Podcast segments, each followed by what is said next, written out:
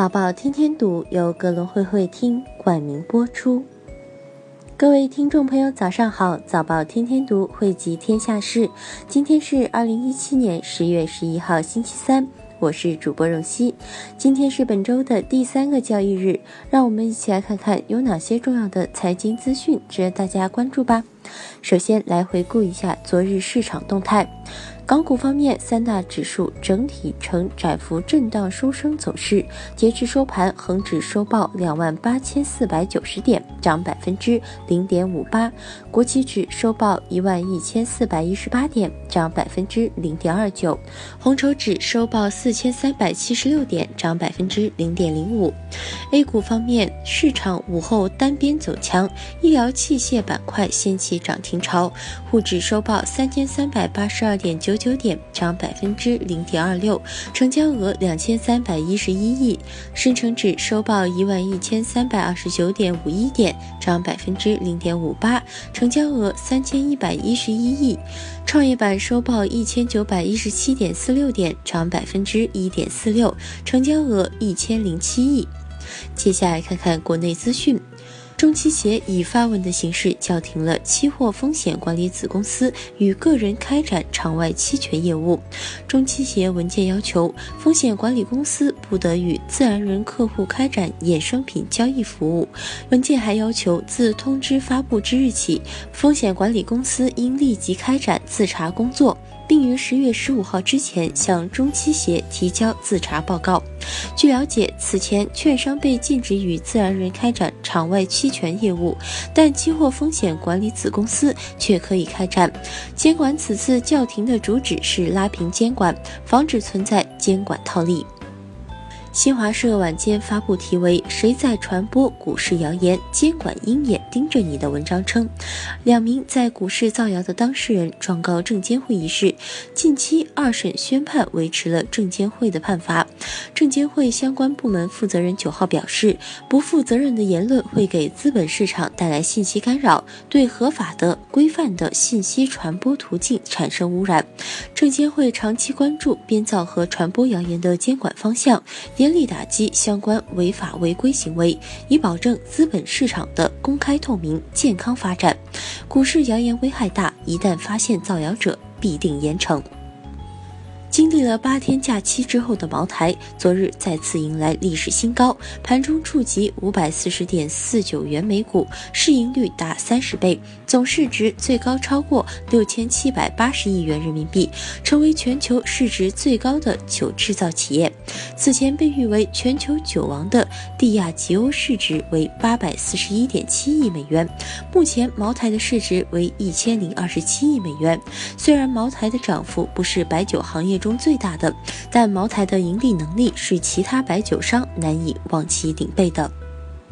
国家邮政局网站消息，根据国家邮政局邮政业安全监管信息系统监测数据显示，今年国庆、中秋假期，也就是十月一号到十月八号，快递业共完成快递业务量七亿件，与二零一六年同期相比增长百分之十五点五。网络运行总体畅通，安全生产总体平稳。从揽收情况观察，双节当日发现量明显减少，日均发现量为。节前一半左右，假期后半程发件量逐渐增加，日均值超过一亿件，基本恢复至节前运行水平。辽宁省政府出台《辽宁省培育发展住房租赁市场四年滚动计划实施方案》，提出到二零二零年，各地区要初步建起购租并举的住房制度，城镇住房保障要逐步转向以租赁补贴为主，满足群众多层次、多类型的住房需求，将租赁住房作为住房供应的新方式纳入住房建设规划。逐步加大租赁住房供应，沈阳、大连两市租赁住房年度供应规模占住房建设计划的比例要达到百分之十以上，其他城市要达到百分之五以上。再来关注一下港媒方面的消息，万科昨日公告，九月份公司实现销售面积二百七十二点九万平方米，销售金额四百六十三点二亿元。二零一七年一到九月，公司累计实现销售面积两千六百六十四点五万平方米，销售金额三千九百六十一亿元。万科去年全年销售金额为三千六百四十七点七亿元。食物环境卫生署食物安全中心宣布，因应世界动物卫生组织通报至南非马加宾市爆发高致病性 H5N8 禽流感，中心实时禁止该地区的禽肉及禽类，包括禽蛋的产品进口，以保障本港公众健康。中心发言人表示，已就事件联络南非当局，并密切留意该组织发出的消息，因应当地疫情发展，采取适当行动，并称今年。上半年，香港从未从南非进口禽肉、禽蛋。长城汽车发布二零一七年九月产销快报，销量同比增长百分之四点四六，至大约十点二零万台。其中，出口同比增长百分之二百七十一点七一，至五千零七台；产量同比增长百分之零点二三，至大约九点七八万台。值得注意的是，于二零一七年九月份，主力车型 H 六销量为四点五二万台，同比减少百分之十五点二二。h 二销量为一点六五万台同比减少百分之十八点三三但环比增长百分之六十四。此外新款车型哈弗 m 六 vv 五和 vv 七销量分别为六千七百九十台四千五百六十九台及七千四百四十四台。于二零一七年一到九月销量同比增长百分之二点二五至约七十点五五万台其中出口同比增长百分之一百五十五点七八至三万零三百二十台，产量同比减少百分之二点二六，至约六十八点三八万台。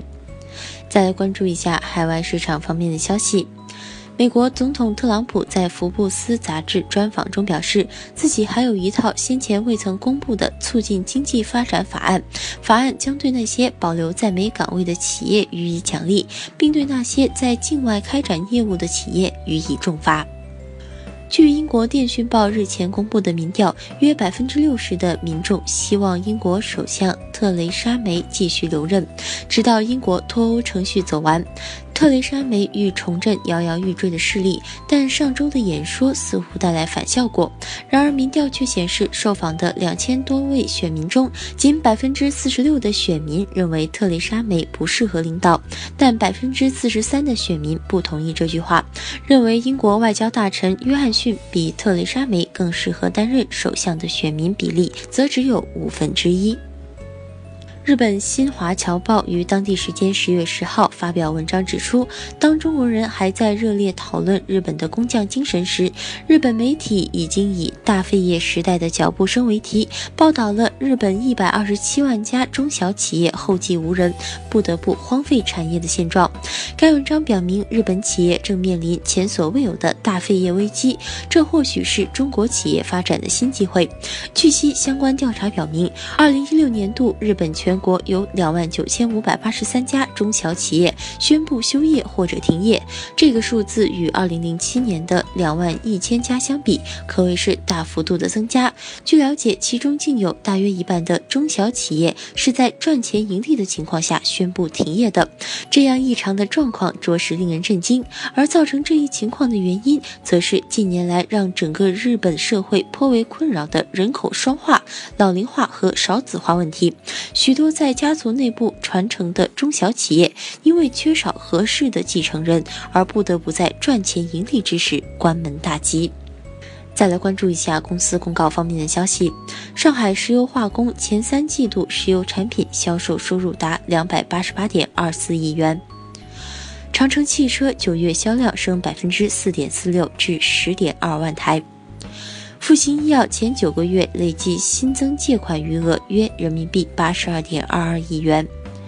十四药集团二零一七年前九个月营业额同比增加百分之二十四点二至二十一点零五亿港元。万科前九月销售金额三千九百六十一亿元，超去年全年。今日重要财经事件关注：欧佩克公布月度原油市场报告。达拉斯联储主席卡普兰在斯坦福研究所发表讲话。芝加哥联储主席埃文斯在一个活动上参与讨论。